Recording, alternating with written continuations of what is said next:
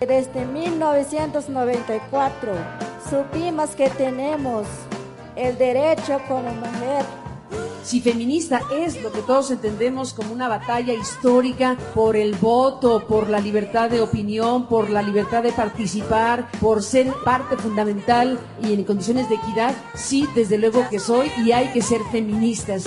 When I grow up, I want to be a woman. Mi sueño es que seamos las mujeres que queremos ser. Esto es Diálogos con Marieta. Comenzamos. Conociendo mis derechos. Conociendo mis derechos. Conociendo mis derechos.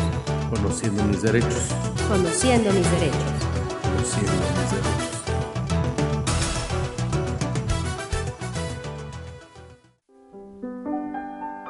Artículo perteneciente a la Declaración Universal de los Derechos Humanos. Artículo segundo. Toda persona tiene todos los derechos y libertades proclamados en esta declaración sin distinción alguna de raza, color, sexo, idioma, religión, opinión política o de cualquier otra índole, origen nacional o social, posición económica, nacimiento o cualquier otra condición. Además, no se hará distinción alguna fundada en la condición política, jurídica o internacional del país o territorio de cuya jurisdicción dependa una persona, tanto si se trata de un país independiente como de un territorio bajo administración fiduciaria, no autónomo o sometido a cualquier otra limitación de soberanía.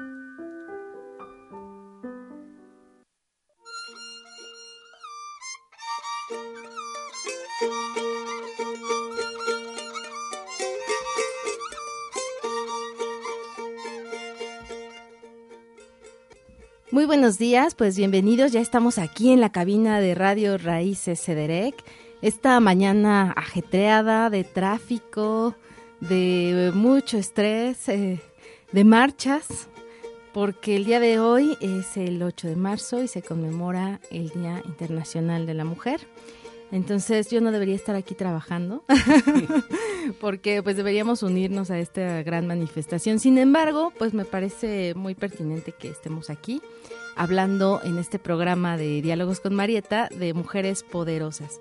El día de hoy tenemos una charla acerca de una autora que también es periodista, está viva, no como muchas de las que hemos estado hablando en programas anteriores y bueno, pues que han estado eh, que ya fallecieron, pero nos dejaron su legado. En esta ocasión no, vamos a hablar de una autora que ustedes pueden seguir en redes sociales y pueden tener ahí como un intercambio y demás.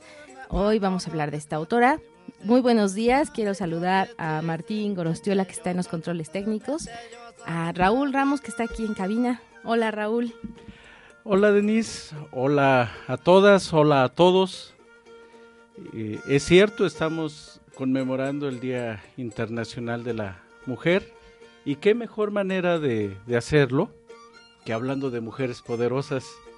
En nuestra búsqueda y en nuestro viaje que iniciamos hace algunas semanas, pues eh, la ruta nos lleva ahora hacia la Argentina y vamos a hablar de efectivamente de una escritora que aún vive, que es activa en redes sociales, la puedes seguir en Twitter, la puedes seguir en Facebook, que eh, lleva como nombre Luisa Valenzuela. Eh, no hay un mejor ejemplo de lo que es la mujer moderna, la mujer intelectual, activa, rebelde y poderosa, como Marieta, que como, eh, como es Luisa Valenzuela. Debió de venir hoy Marieta aquí a la cabina. Eh, Luisa eh, bueno, Luisa Valenzuela, al igual que Marieta, no necesitan presencia porque tienen un carácter tan fuerte y tan poderoso que donde quiera que estén son influyentes. Pues sí, eh, bueno, pues hoy sí, yo decía que Marieta debió haber venido, pero Marieta va a estar ahí en las marchas y va a andar de la tosa por allá con todas las mujeres que se sumen a estos movimientos. Y bueno, pues también este programa, eh, hablando de que hoy es el Día Internacional de la Mujer y no dejando pasar, este, hacer mención que no es una celebración, sino una conmemoración. Este programa, a final de cuentas, también está dedicado a eso, a conmemorar a todas las mujeres que hicieron historia, que nos han dejado su legado, a todas las mujeres que les que somos las mujeres modernas, las que también nosotros vamos a dejar historia en las hijas, en los alumnos o alumnas, en nuestros trabajos.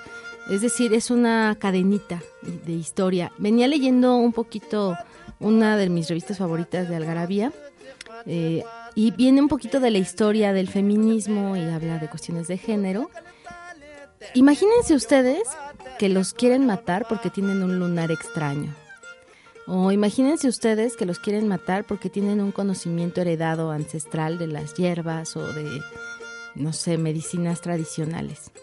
Imagínense ustedes que hay, exista un libro en el que traten al hombre con toda la bajeza del mundo, que sea sometido y que no tenga ninguna pizca de dignidad. Pues esos son un poco los antecedentes que tenemos en la historia las mujeres.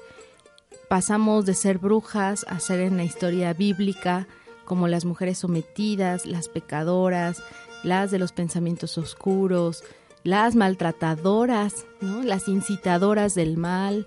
Eh, somos góticas, las mujeres en, la historia. Y en este caso, hablar de, estas mujeres en este programa nos está incitando, o espero que los incite a ustedes a pensar a las mujeres de otra manera.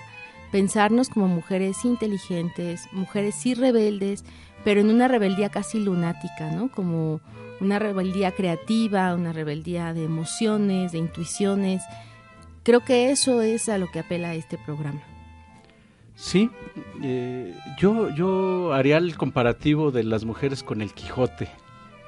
Eh, el Quijote al final es un personaje que va luchando por sus ideales, que va luchando por componer el mundo y muchas veces aunque esas luchas están perdidas de antemano por el idealismo que maneja el Quijote, aclaro, no las mujeres, aclaro, eh, sí nos, nos, nos permite eh, darnos cuenta de que tenemos que cambiar las cosas en este mundo. Si bien nos vamos transformando como sociedad y como, como individuos, todavía tenemos muchas cosas que hacer. Todavía existe una gran diferencia entre las condiciones en las que vive una mujer en cualquier ámbito, va desde, desde, desde lo que encuentra en la casa hasta el ámbito profesional, en donde desafortunadamente aún sigue habiendo una diferencia que, insisto, poco a poco se, tendrá que ir corrigiendo, poco a poco se está corrigiendo, pero no ha sido suficiente. Y programas como estos y mujeres como las que estamos eh, refiriendo en estos programas nos muestran que es posible llegar a una solución, que es posible tener un mundo equitativo. Y, bueno, vamos a aprovechar y vamos a, tomar estos textos pues para, para hacer una reflexión. Como bien dices, no es un festejo, es una buena manera de entender y de comprender y de reflexionar las condiciones en las que aún viven las mujeres, que no es justa y que, bueno, poco a poco tenemos que ir poniendo nuestro granito de arena para que tengamos una equidad completa, tengamos los mismos derechos y las mismas posibilidades de desarrollarnos. Ah, también yo venía escuchando en el radio, por ejemplo, que eh, estamos hablando de que en Wikipedia solamente hay notas eh, biográficas de mujeres en un 17%, es decir, el 83% es de hombres. Y no me salen las cuentas porque, sí, no, no me salen las cuentas porque si revisamos los censos, la cantidad de mujeres en todo el mundo es mayor que la de los hombres. Entonces, como que la relación está inversa, pero bueno, e, este es un pequeño esfuerzo para para incentivar que esto vaya cambiando poco a poco. Así es, pues es una suma de esfuerzos, como lo dices bien tú, Raúl, ir cambiando poco a poco. Hay cosas que todavía no se han modificado del todo. Eh, yo pondría, por ejemplo, sobre la mesa, estamos haciendo un paréntesis para que digan, ay, ¿a qué hora van a hablar de la autora? No hay que dejar de nombrar estas cosas aprovechando que hoy es el Día Internacional de la Mujer. Tenemos este espacio, los tenemos a ustedes escuchándonos y no quiero dejar pasar esta oportunidad. Piensen en un día cotidiano de una mujer. Tiene que ver con la entrada de nuestro programa, con esta, esta selección de, textos que hicimos al inicio. Una mujer se levanta, tiene que hacer ciertas cosas del hogar, o dejar comida para los hijos, preparar a los hijos, como dejarlos muy alistaditos para irse a trabajar, si acaso llevarlos a la escuela o si se reparten la labor con su esposo o su pareja, pues entonces su pareja lleva a la niña a la escuela o al niño, pero ya la mujer hizo toda una serie de labores anteriores. La mayoría de las mujeres que yo conozco se levantan aproximadamente dos, entre dos y tres horas antes de que todos los demás se levanten, porque tienen que hacer una serie de cosas antes en el hogar. Después salir a trabajar. Salen a trabajar en jornadas de no menos de ocho horas, ¿no? Las jornadas laborales actuales están ahí promediándose entre 10 y 12 horas. Regresan a su casa, van por los hijos a la escuela o van a la guardería, o si ya los recogió la abuelita o los recogió el esposo, pues ya están en casa y tienen que llegar a hacer labores domésticas. No es una cuestión de que una mujer se pueda sentar en algún momento en el día para reflexionar, ser creativa, inspirarse ante el mundo eh, y después, bueno, eh, atender. ¿no? Todavía la parte de la cena, llevar al niño a dormir, si es que le lee un cuento, bañarlo, qué sé yo. Piensen en estas labores cotidianas y cómo ustedes como hombres aportan a estas labores cotidianas para que esto sea realmente equitativo, que no sea una labor de que la mujer tenga que ser específicamente la que asuma todos estos roles o este papel de hacer las labores, en, que, porque es una cuestión compartida. Ahora que los jóvenes viven como roomies y que están eh, eh, pues ya viviendo como en comunidades, entre tres o cuatro chavos en un mismo departamento, entienden un poco más de qué se trata la atención en el hogar. Tiene que ver con nuestra entrada porque decía Julieta Fierro en una de las eh, entrevistas que le hacían que las mujeres nos estamos partiendo literalmente en pedacitos intentando ser mujeres extraordinarias ser buenas madres, ser buenas en el trabajo, ser buenas profesionalmente, en la escuela, etcétera. Y entonces estamos cansadas todo el tiempo, ¿no? O sea, no hay mujer que no esté cansada en esta, en esta sociedad, ¿no? Y que eso tendría que cambiar, que tendríamos que apelar por ser mujeres, pero por ser las mujeres que queremos ser. Por eso decía que tiene que ver con nuestra entrada.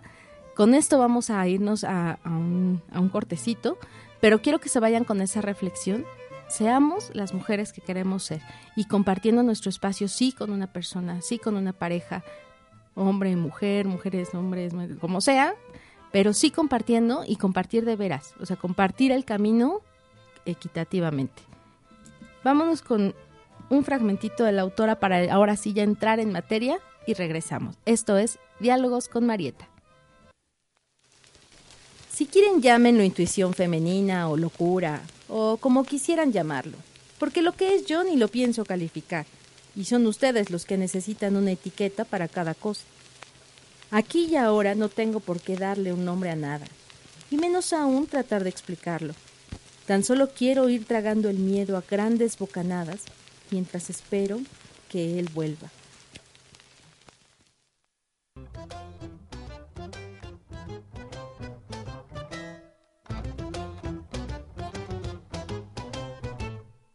Llevo el baile en la sangre y cumplo con mi destino.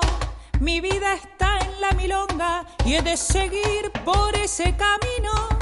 No soy constante en amores, por eso tan solo estoy. Mi carta ya la he jugado y si he perdido, pago y me voy.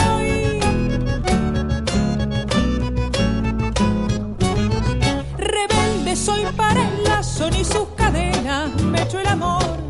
Yo soy un gorrión viajero y el mundo entero fue mi ambición. Igual que baldosas flojas al pico si alguien me pone el pie. No sé querer, mi amor se fue. Yo iré bailando las tabas me den con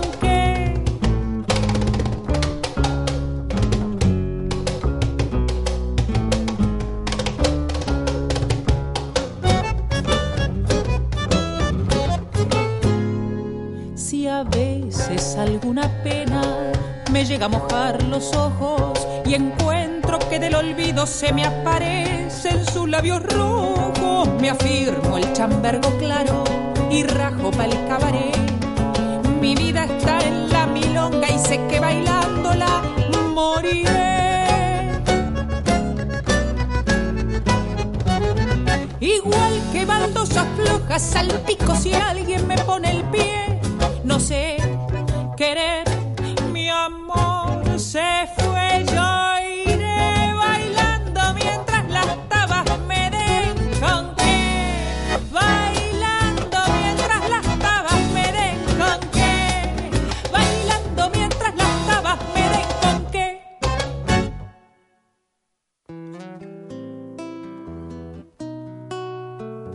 En Twitter por Raíces Cederec y en Facebook como Radio Raíces CDMX. Ya regresamos, acabamos de escuchar un fragmento del cuento Ciudad Ajena, es que es uno de los primeros cuentos que escribió Luisa Valenzuela, y también escuchamos a Soledad Villamil, cantante y actriz argentina, eh, con la canción Baldosa Fría, que, bueno, me- metafóricamente nos, nos muestra lo que es una mujer poderosa y rebelde. Eh, bueno, vamos a hablar un poquito de la, de la vida de la, de la autora de la que estamos hablando. Eh, Luisa Valenzuela nació en Argentina, su madre era escritora y bueno, eh, la fecha de su nacimiento fue el 26 de noviembre de 1938, de tal manera que está por cumplir 80 años, afortunadamente aún vive. Eh, a principio de año estuvo en, Morelos, lo, lo vi ahí en, en su cuenta de Facebook. Pero bueno, al igual que las escritoras de las que hemos hablado en programas anteriores, pues la infancia también fue determinante. Resulta que su mamá era una escritora eh, muy conocida en, en la Argentina y bueno, pues tenía como amigos nada más y nada menos que a Ernesto Sábato y a eh, Jorge Luis Borges. Es curioso cómo Jorge Luis Borges eh, ha tenido contacto, tuvo contacto en su vida con muchos escritores, con muchas escritoras, y de alguna manera motivó, motivó la, la obra de, de, cada una de ellas. Eh, a, a, eh, a María Luisa Bombal, por ejemplo, le dijo que no podía escribir la mortajada y la escribió. Y en el caso de, Luisa Valenzuela, pues iba a su casa y, y, pues seguramente en las pláticas que, que, tenían con su, con su madre y con los amigos de su madre, pues se, se inspiró. De hecho, se, se cuenta que, que, en la casa de Luisa Valenzuela se hablaban muchos idiomas, porque pues iban todos los intelectuales de, de, argentinos y eh, algunos exiliados eh, españoles y exiliados europeos.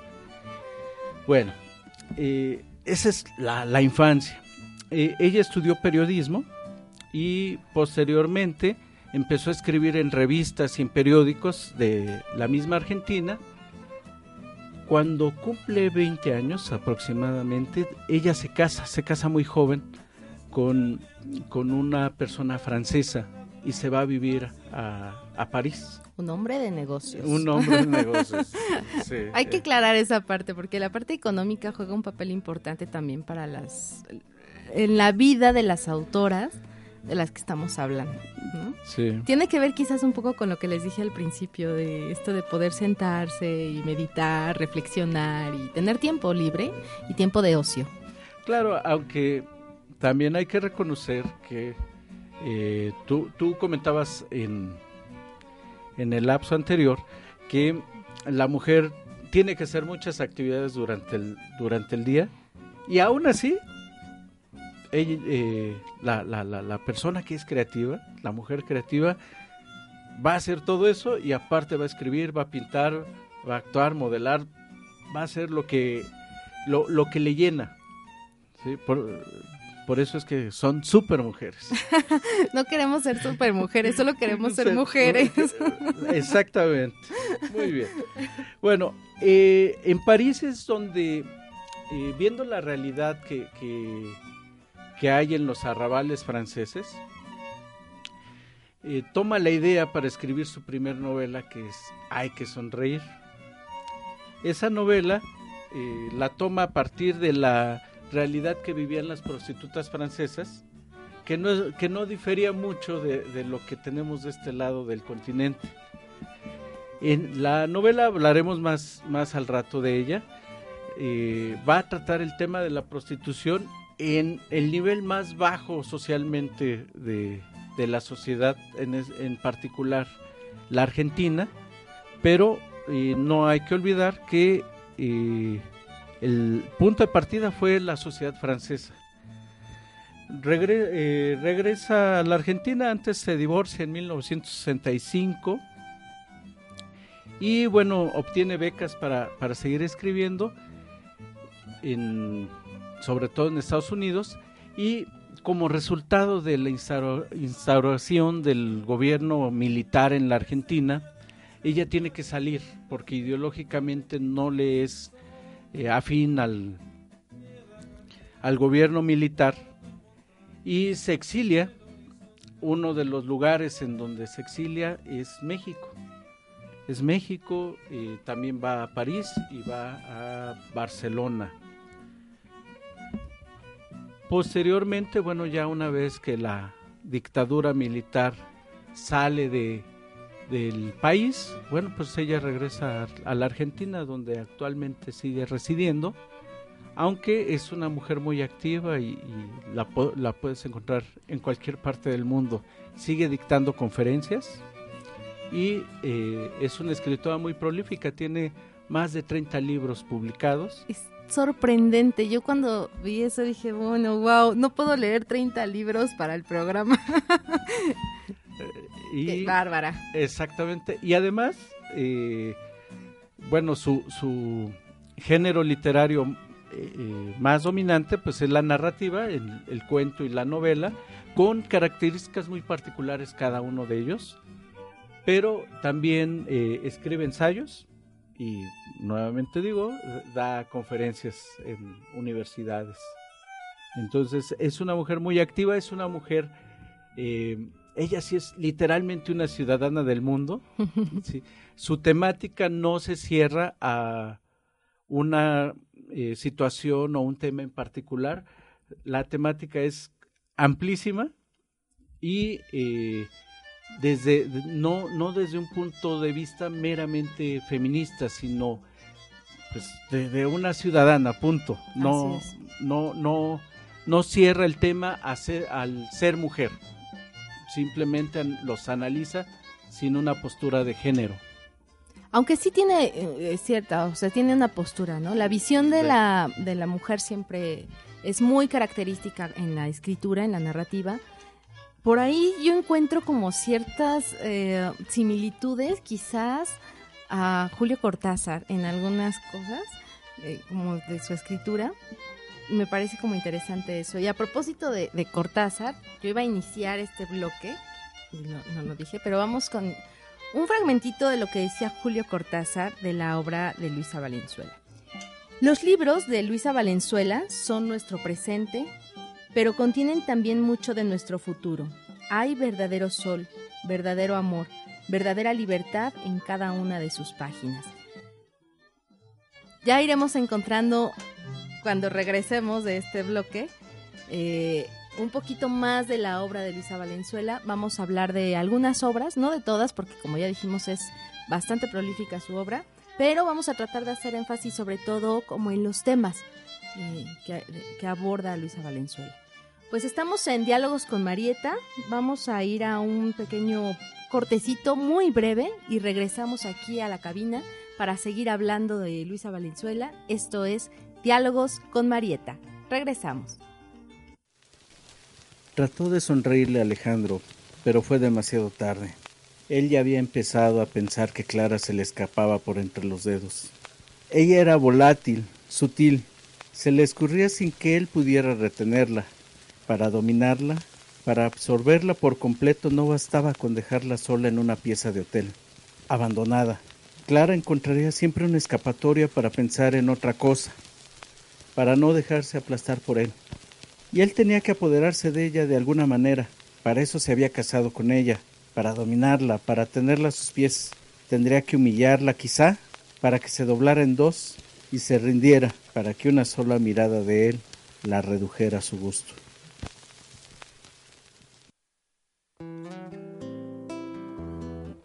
Síguenos en nuestra página de internet www.elbunkerdearteycreacionac.org y en nuestras redes sociales en Twitter como arroba elbunkerac y en Facebook como el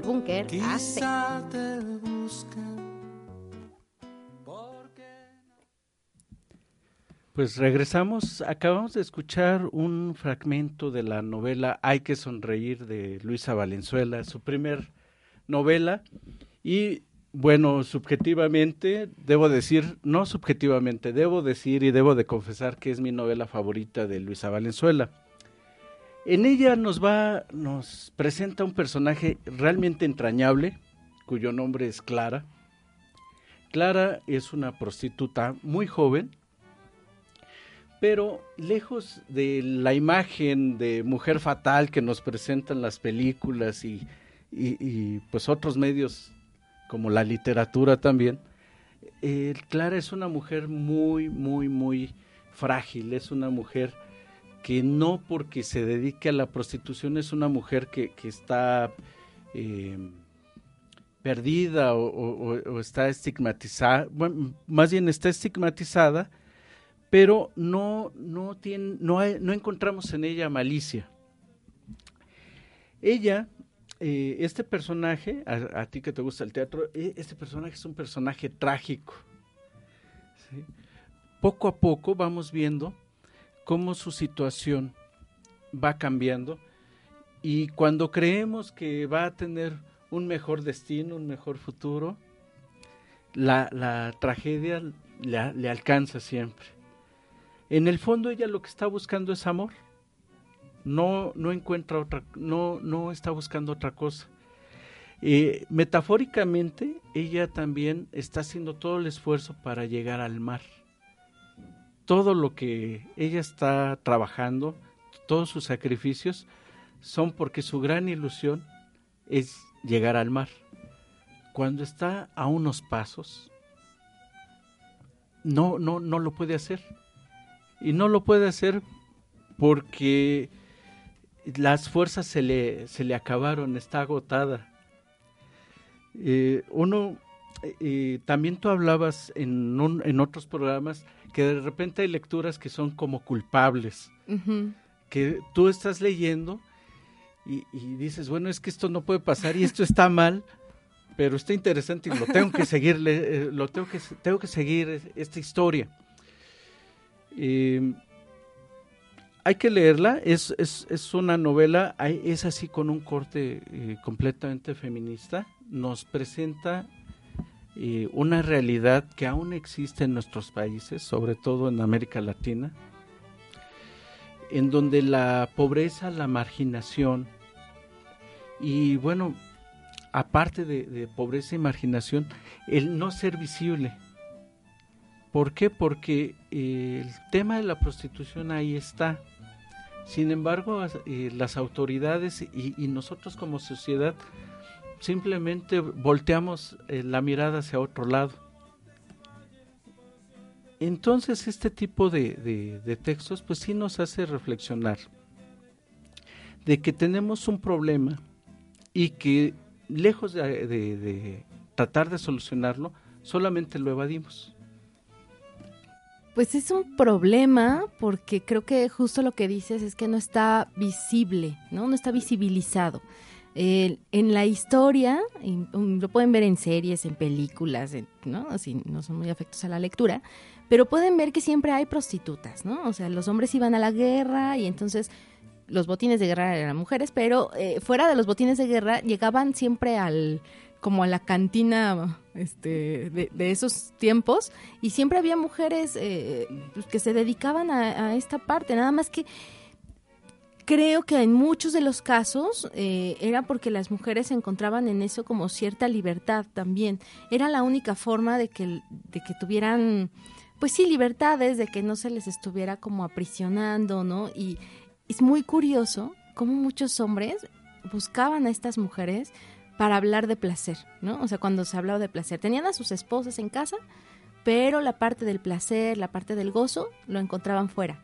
Y era justo en estos burdeles, en estos tugurios de mala muerte, en donde encontraban estas, eh, pues estas historias, ¿no? estas grandes pasiones. Actualmente la prostitución existe, pero ya no en, esa, en ese tenor. Existe porque hay necesidades diferentes, porque existe la trata de mujeres, porque muchas de las mujeres que ahora están en calle justamente en estos temas de prostitución, pues están no por su gusto, sino por ser obligadas a prostituirse. Y el hecho de que tengamos novelas en donde se aborde estas partes desde la visión femenina enriquece muchísimo nuestras posturas respecto a eso. Creo que esa es la parte más interesante. Así es. Así es, eh, bueno, eh, la, la, recomendación ahí está. Eh, de verdad les recomiendo mucho la, la novela Hay que sonreír. se van a enamorar de, del personaje de Clara, porque es realmente un personaje entrañable, es un personaje, insisto, es un personaje muy ingenuo y a pesar de la, de la profesión que tiene, bueno, pues es eh, un personaje, diría yo, casi hasta virtuoso, con un, lamentablemente con un fin trágico, pero bueno, eso ya les toca a ustedes leerlo.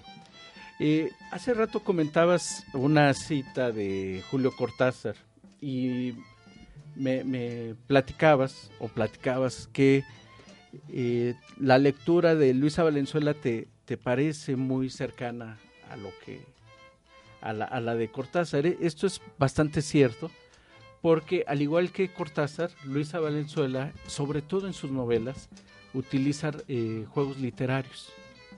Es decir, eh, muchas veces eh, tienes que ir más allá de la lectura simple de, la novela para entender o para tratar de entender lo que te quiere decir Luisa Valenzuela. Eh, por ahí escuchaba alguna vez que la escritura de un libro es única. Una persona escribe un libro, sin embargo las lecturas son tantas como lectores hay. A eso apela Luisa Valenzuela. Con los recursos literarios que, eh, como, como los usaba también Julio Cortázar, lo que tú tienes son infinidad de lecturas. No es una historia, no necesariamente es una historia lineal sino eh, a, partir de, la metalectura que vas a hacer, vas a encontrar probablemente no una, sino dos o tres eh, historias adicionales a lo que a lo que ya estás este o a lo que se supone que estás leyendo. Em, el tema de los cuentos es un poco diferente. El tema de los cuentos eh, ahí utiliza un poco más el humor me voy a desviar un poquito. Eh, por ejemplo, hay un, hay un cuento que se llama Tango, que habla de cómo se corteja una pareja de, gente mayor en un salón de baile, lo, lo, que aquí a lo mejor tendríamos como el Salón México, el California, los salones donde, donde los señores van a bailar danzón. Bueno, pues eh, ese cuento va eh, narrando la, la, el cortejo entre dos personas, como eh, la mujer aconsejada por, por, por, la sociedad o por, por sus amigas, le dicen, sabes que mira, tú te tienes que poner en tal lugar, tienes que mirar de tal manera, y, y ella misma te narra también, ah, bueno, pues eh, ya estoy en el lugar, quiero bailar, y veo a un señor que me parece atractivo, así que voy a, voy a establecer contacto visual para ver si bailamos. Bailan y esta persona, le, el, el, hombre le dice, ¿sabes qué? Mira, acto, eh, anteriormente pues me alcanzaba para un cuartito de hotel y una buena cena. Ahora solamente tengo vino y le pregunto a, a ella si tiene algún departamento cerca del centro porque no me puedo mover. Ella le responde, sí, yo tengo un lugar y tengo este, copas, copas de color verde. Él responde, bueno, este, pero es que las copas de color verde son para vino blanco. Sí, responde ella. A, a mí me gusta el tinto y se separan. Tan, tan simple como eso. Probablemente lo que, lo que yo les acabo de contar, pues no tiene mucha gracia, pero cuando ustedes lean el cuento, se van a reír y además se van a imaginar, eh, no, no probablemente no a una persona, o a, a, parejas que bailen tango, a lo mejor que bailen danzón o que bailen bachata o que bailen merengue, porque eh, el cortejo y las relaciones entre hombres y mujeres o entre parejas, hombres hombres, mujeres mujeres, el, el romanticismo siempre ha existido en nuestra vida. Así es. Eh, siempre ha existido en la historia de la humanidad. El llevarlo a un salón de, baile tiene su arte y Luisa Valenzuela nos lo muestra este, con palabras que, es además muy impresionante cómo vas leyendo y tus y las imágenes se van creando en tu cabeza entonces muy muy recomendable que leas los cuentos los cuentos al igual que las novelas no se centran solamente en, las mujeres tiene temas varios eh, el político también es, es importante, pero este, eso, de eso vamos a hablar en un momento más.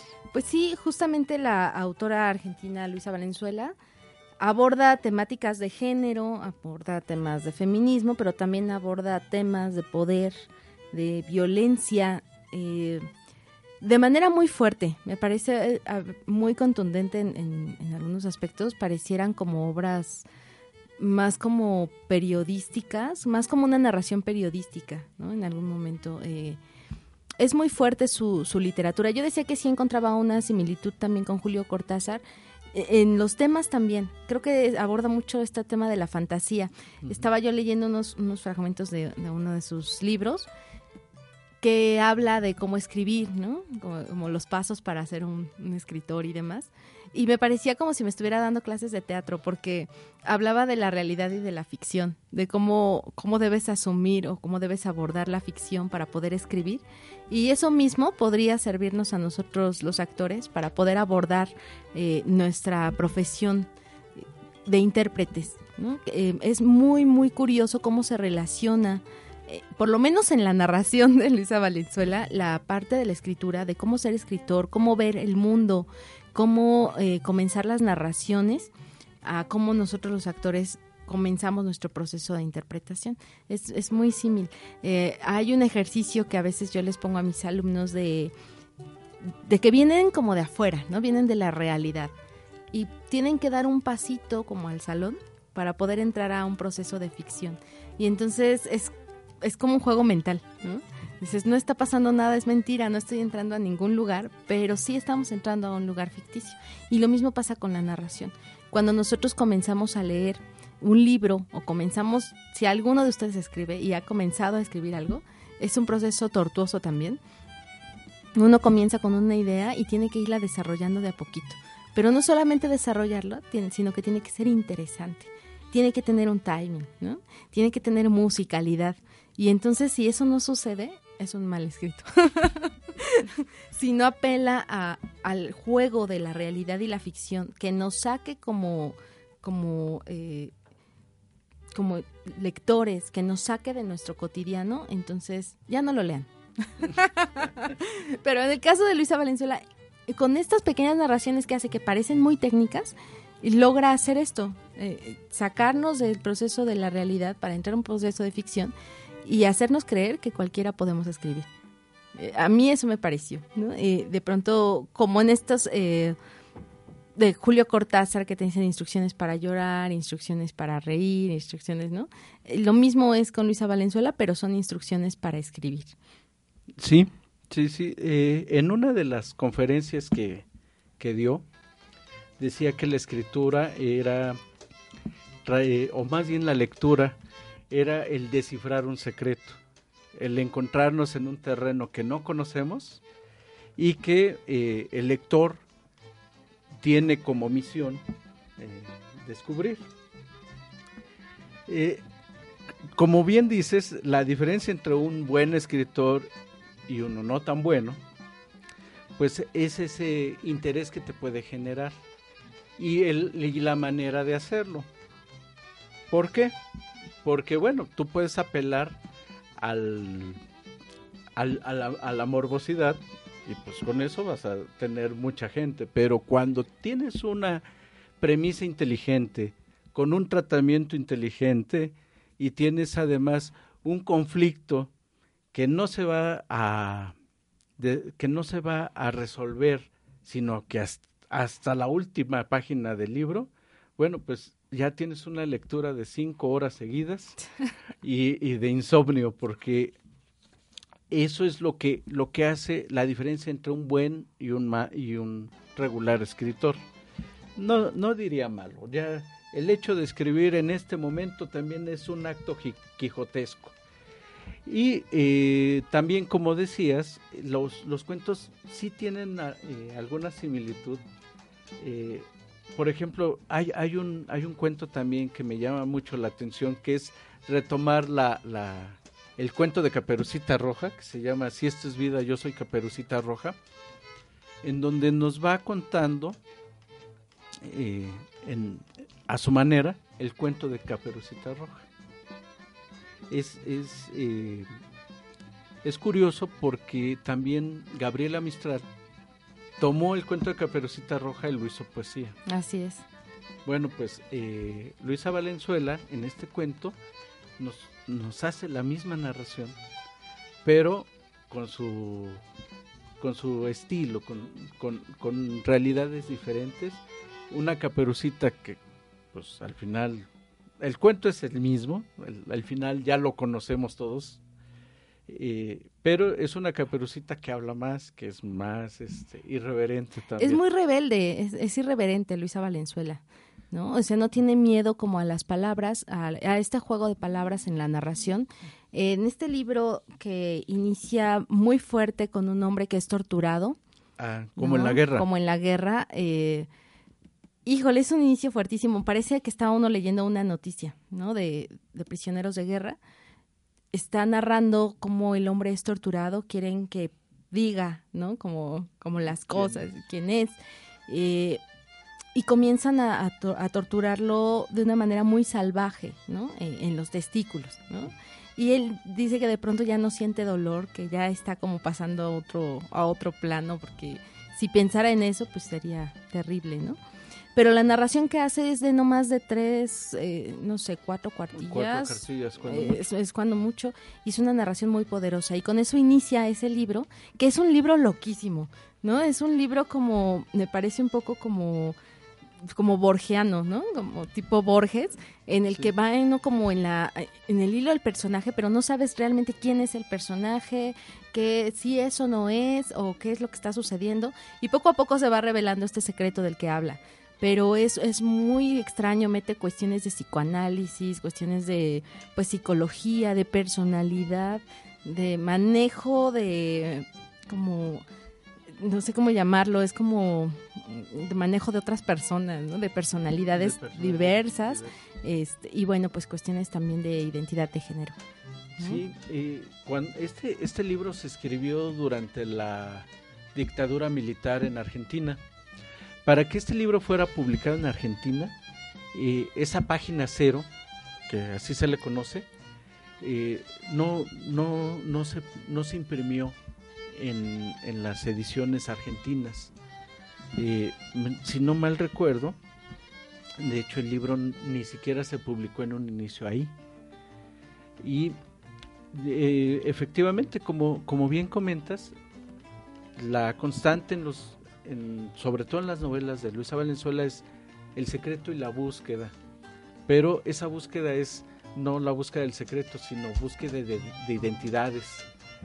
Y qué mejor ejemplo que como en la guerra, en donde el personaje principal nos va narrando, eh, por ejemplo, en, en la primera parte, sesiones de psicoanálisis, pero con personalidades diferentes. Hay, hay incluso transvestismo. Sí, está, está interesante. Después ese personaje, eh, en, un, en un primer plano, el personaje está en Barcelona con psicoanálisis. Eh, la segunda búsqueda la hace en México, en Oaxaca, con los hongos, con María Sabina. Y la tercera, la tercera etapa ya la búsqueda es en Argentina. También es muy, muy curioso cómo pudiera ser eh, un recurso, diría yo, autobiográfico, porque al final los personajes regresan a la Argentina. Y Luisa Valenzuela, aunque ha tenido residencia en varias partes del mundo, sigue residiendo de, de, manera casi permanente en su país. No, no ha dejado las raíces, a pesar de, de, de, incluso no estar de acuerdo con gobiernos. Leí hace, hace poco una, una entrevista. Eh, en este momento, por ejemplo, no está de acuerdo con el gobierno de Macri. Y anteriormente no estuvo de acuerdo con el gobierno de Kirchner. Digo, no, no, no tiene que estar de acuerdo, tiene que ser como, como intelectual tiene que ser crítica al, al, sistema, toda su vida lo ha sido, no tendría por qué ser ahora la excepción. Era lo que te iba a comentar, pues si todos tuviéramos posibilidades de marcharnos cuando no nos parece quién, nos, quién está gobernando el país, pues México estaría vacío, señores. Vamos a un bloque musical y regresamos para seguir hablando de la vida y obra de Luisa Valenzuela. Esto es Diálogos con Marieta. preocupación que es vivir para la gente. Yo he nacido independiente sin pararme ni escuchar al que me viene a criticar. Yo no sé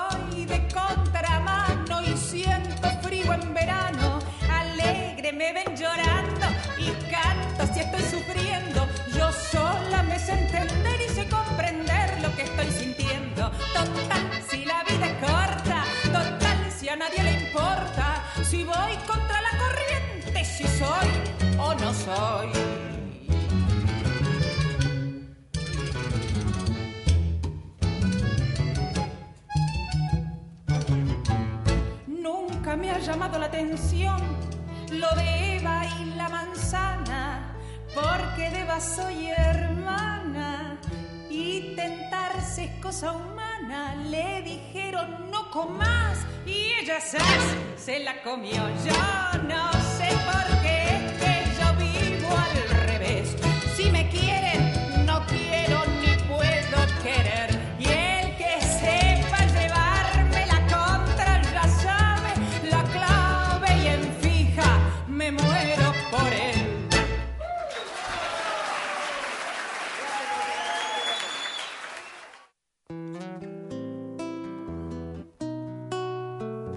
Síguenos en Twitter por Raíces Cederec y en Facebook como Radio Raíces CDMX.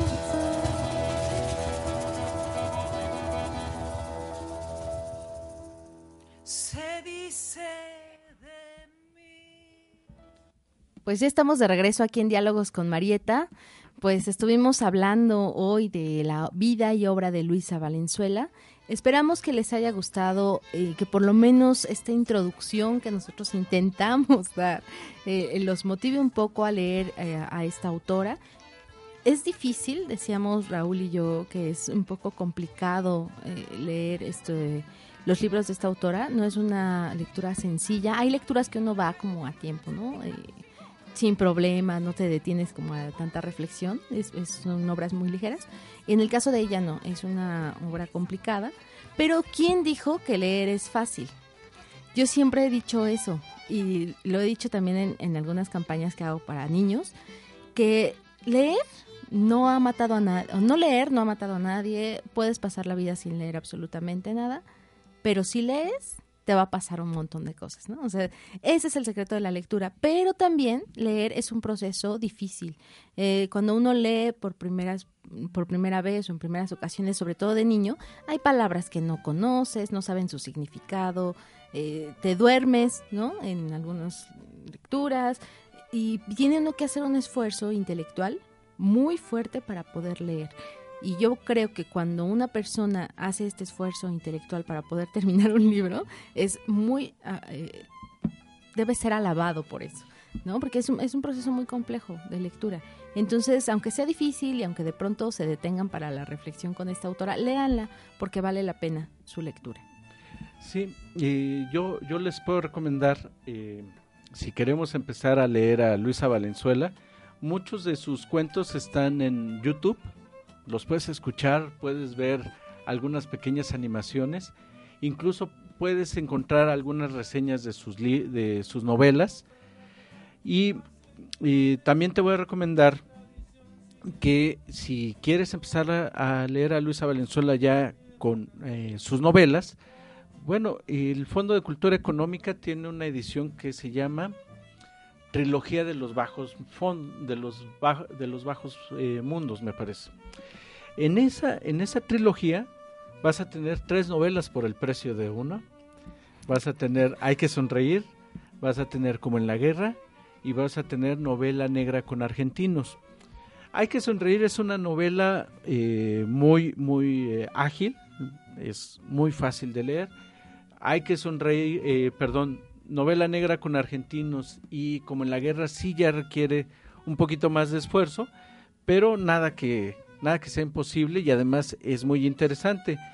Eh, también puedes encontrar sus libros eh, en ediciones argentinas del Fondo de Cultura Económica, algunos eh, también algunos ensayos en Alfaguara y bueno el, inter- en, el, en el internet puedes encontrar prácticamente todos sus cuentos. Sus cuentos son muy amenos, son muy divertidos y bueno pues no hay pretexto para dejar de leer a Luisa Valenzuela.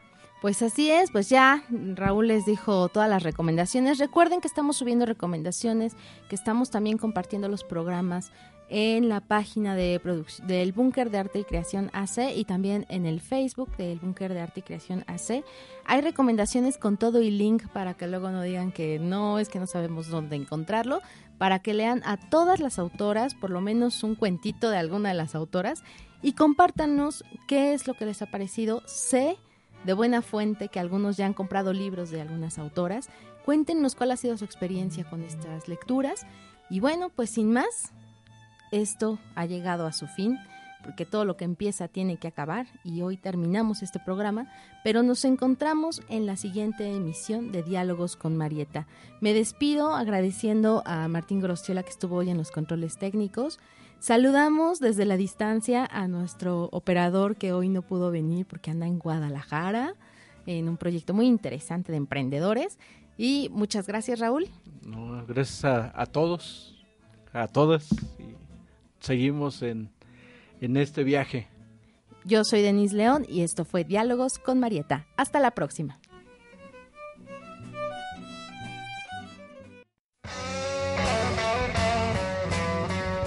La emisión de hoy se ha terminado, pero nos encontraremos en la siguiente vuelta.